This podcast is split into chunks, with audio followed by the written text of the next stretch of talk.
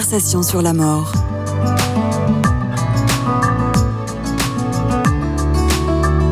Une émission proposée par Christian de Cacré.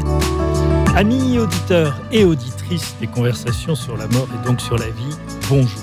Notre invité aujourd'hui est un médecin psychiatre, également formé à l'anthropologie et qui est devenu écrivain naturalisé américain. Il vit d'ailleurs la plupart du temps aux États-Unis. Il poursuit son œuvre en entamant avec La Sainte de la Famille, qui est paru aux éditions Verdier, un cycle autobiographique qu'il intitule Constat. Patrick Autréau, bonjour. Alors, la, la, mort tient une place importante, vraiment importante dans votre œuvre, œuvre de mémoire, et à commencer par celle de votre grand-mère, que vous qualifiez de, de, deuil traumatique et qui vous a donc laissé euh, un trou de mémoire. De quoi s'agit-il?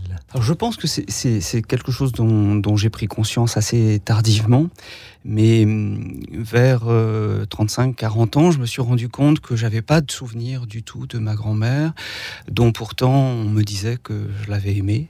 Ce qui m'étonnait le plus, c'est que j'avais quelques flashs euh, visuels, mais qui étaient complètement stérilisé de tout affect. Et c'est cette discordance entre quelques flashs, ce qu'on me disait de, dans mon entourage, et puis cette désertification affective qui m'a posé question euh, et que j'ai assez naturellement associé au, au, au trauma, au, enfin à la mémoire traumatique. Et donc j'ai eu euh, euh, ré récemment le désir de, de tourner autour de ce trou de mémoire. Alors quel rôle joue dans, euh, dans ce flashback euh, existentiel, la sainte Thérèse de l'Enfant Jésus et de la Sainte Face? Et hum, en réfléchissant à, ça, en, re regardant les traces dans le passé de ce dont je me souvenais, en, essayant d'aller le plus loin possible dans ces souvenirs, je repérais euh, la présence soit dans le discours de mon entourage, soit de lecture, euh, soit des souvenirs, d'images sur des tombes de Thérèse de Lisieux. Et, euh, puis d'un pèlerinage dont on m'avait parlé, euh, dont mes parents et mon grand-père m'avaient parlé quand ma grand-mère était mourante. Et euh, je, me suis intéressé à Thérèse quand j'avais 18-20 ans. Et puis après, j'ai laissé un peu de côté. J'ai lu beaucoup de mystique entre temps. Et après avoir été malade autour de la 35 environ, euh, j'ai voulu relire Thérèse. Et parce que je, savais son, sa, sa, vie et je, savais aussi comment sa maladie, sa confrontation à la mort, euh, la confrontation à cette sorte de et d'effondrement de la foi euh, qu'elle qu semble vivre à la fin, de sa vie. Et c'est quelque chose qui m'intriguait et que j'avais l'impression de vivre. Et en la relisant, j'ai eu la sensation de, de, découvrir, de redécouvrir une sorte de, de sœur spirituelle dans la déréliction.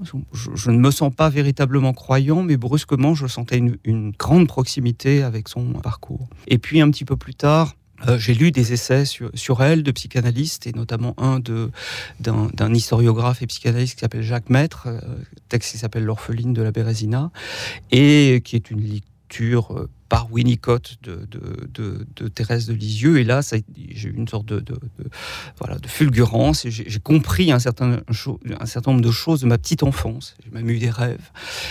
Et euh, quelques années ont passé, euh, quelques livres ont été écrits, et puis il y a deux ans, euh, j'avais laissé depuis très longtemps un manuscrit de côté sur, sur Thérèse que j'avais essayé d'écrire, qui était une sorte de, de fausse, enfin de biographie, mais où j'essaye de me mêler dans la biographie, et qui était un texte raté. Et là, j'ai voulu reprendre ce texte, mais en le mêlant avec mon, ma propre recherche autour de ce trou de mémoire. Et c'est comme ça qu'est né ce livre, euh, La Somme de la famille. Il me semble pour ce que je comprends de, de, votre travail et de votre parcours de vie, que cette séquence où vous êtes euh, vous-même aux frontières de la mort par la maladie qui vous frappe est très importante. Alors juste pour que les auditeurs vous situent bien, vous avez 5 ans quand votre grand-mère est décédée. À quel âge êtes-vous tombé malade? Vers 32 ans. Et là, ça a été vraiment une expérience, j'allais dire, de fin de vie. En tout cas, vous avez vu aborder la possibilité de votre propre trépas? On me l'a dit. C'est-à-dire qu'au au, au départ, on m'a donné un diagnostic qui était un diagnostic euh, fatal. On me donnait 3, 4, 5 mois à vivre. Euh, ça, c'était aux États-Unis. Puis j'étais rapatrié, j'étais suivi ici. Un diagnostic plus précis a été fait. Et au bout de trois semaines, un mois environ, on, est venu avec un diagnostic. Euh, certes très sévère, mais curable. donc pendant un mois environ, je suis resté dans, dans cet étrange état où j'étais en vie, mais convaincu que j'allais mourir. Et c'est une expérience qui a été extrêmement riche, terrible en même temps, euh, et que je ne cesse de creuser depuis des années. Euh, il m'a fallu très longtemps, 7 ou 8 ans avant de comprendre aussi que, après l'annonce qui m'avait été faite, j'avais fait une, sorte d'expérience euh, intérieure immédiatement après le départ des, médecins de, ma chambre, qui était très curieuse parce que j'avais éprouvé une sorte de, grand, grand, de grand vide et empli en même temps. Une sorte de, j'avais éprouvé euh, une sorte de moi sans moi, qui évoque beaucoup euh, ce que certaines expériences extatiques euh, qui sont décrites chez, les mystiques, chez les bouddhistes. Et, euh, et, cette expérience-là, j'ai mis beaucoup de temps à la, non pas la comprendre, mais à, à lui trouver une forme littéraire. C'est ce qui est apparu avec mon premier livre, Dans la vallée des larmes. Je vous propose de donner une seconde la parole à l'écriture, à votre écriture, parce que il m'a semblé avoir trouvé une citation qui, qui ramasse ce que vous venez de dire. Il faut longtemps pour qu'un être soit mené à la certitude qu'il va mourir, et plus longtemps encore pour mourir. Cela éteint les mots avant la vie. Souvent, je me demande si tout ce que j'ai écrit n'est pas né de ce temps déployé par le corps, déserté par le langage, piégé en moi par cette force ou ce mur plus opaque encore que l'oubli. Et là, c'est vrai que un auteur qui évoque, qu'il trempe sa plume dans l'encre du silence de la parole, c'est très étonnant. Je ne sais pas bien l'expliquer, mais je, peux constater aujourd'hui que euh, l'écriture, enfin mon écriture en tout cas, vient de ces moments très particuliers de, cette extinction intérieure du langage. Euh, qu'elle soit par un événement extérieur comme la maladie, qu'elle soit aussi parfois par, euh, par certaines expériences extrêmes, amoureuses ou, ou érotiques, ou qu'elle soit une sorte d'expérience intérieure pure, de, d'effondrement intérieur où, les mots se taisent. C'est ce que je décris à la fin de ce livre. Euh, un, moment de chute intérieure, euh, comme, comme Pascal a pu en décrire, euh, en, parler parfois. Hein. C'est, récemment écrit un texte sur Pascal, sur, sur, sur, sur ce thème. Et je crois que là, je ne sais vraiment pas comment expliquer comment quelle, quelle, quelle, il y a entre cette extinction du langage et le langage qui renaît? Comme si euh, dans, ce silence, qui est aussi une mort à chaque fois vécue, intérieure, une mort du langage cette fois, euh, une mort de l'affect, une mort du désir, mais qui n'est pas non plus un, gouffre mélancolique, qui n'est pas non plus quelque chose de, une, inquiétude névrotique, c'est quelque chose de beaucoup plus violent et euh, de peau plus, claire euh, en même temps, euh, vient, revient petit à petit le désir des mots. Et, avec une grande force, avec une grande, un grand jaillissement. C'est souvent comme ça que mes, mes livres sont nés. Est-ce que Thérèse a connu quelque chose de semblable dans sa relation avec son époux adoré Jésus de Nazareth? Cette nuit de la foi, au fond. Est-ce qu'on peut parler de ça aussi, vous concernant? Je pense que dans son manuscrit B, ce qu'on a appelé son manuscrit B, euh, je pense que c'est un texte qui vient de ce grand silence. Hein. C'est un, texte qu'elle a écrit euh, euh, six mois à peu près avoir eu sa première hémoptysie. À partir du, moment où elle a eu sa première hémoptysie, elle, a, elle, est rentrée dans cette, ce qu'on appelle pudiquement la nuit de la foi.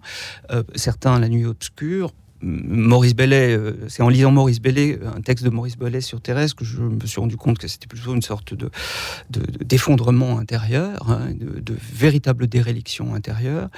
Et elle a eu une trêve euh, lors d'une retraite spirituelle au sein du Carmel, euh, six ou sept mois après euh, ce début de cette expérience, qui a donné naissance à une lettre et, à une sorte de grand, grand poème mystique qu'on a appelé le manuscrit B, qui est dans les manuscrits autobiographiques. Je pense que là, elle, a fait l'expérience de, Enfin, il me semble, je reconnais dans son écriture quelque chose de ce jaillissement qui vient du jaillissement de l'extinction. les autres manuscrits sont des, sont des manuscrits de commande, au sens noble, mais que ce soit le manuscrit A ou que ce soit le manuscrit C. mais il y a dans son manuscrit B quelque chose de tout à fait particulier, parce qu'en même temps, elle, a une vocation théologique, enfin, elle, remplit une vocation théologique dans, ce texte, mais il y a une force que je ne peux pas m'empêcher de lire comme étant une force désespérée. C'est cruel parce qu'il nous reste trop peu de temps et pourtant je, brûle de vous demander quelle est votre vision de l'au-delà? Vous écrivez à un moment donné, une ancienne croyance prétend qu'on entre dans l'au-delà euh, que, que, nous présente notre dernier instant. Alors je ne sais pas très bien euh, en quoi cette vision serait surannée, mais enfin, en quoi croyez-vous, Patrick Autréau euh, je, je, me dirais agnostique. Voilà, je ne crois, je, je m'arrête. Un agnostique lecteur de mystique qui écrit sur Sainte Thérèse et, et, de Pascal, beaucoup, parce que Pascal est très important euh, pour moi. une certaine Mais, euh, connivence avec les hommes et les femmes de foi. Mm, certes, euh, probablement parce que les phénomènes psychiques m'ont toujours intéressé. Vous avez rappelé que j'étais psychiatre et je, je le suis. Mais je ne peux pas dire que je crois en un au-delà. Je me réserve.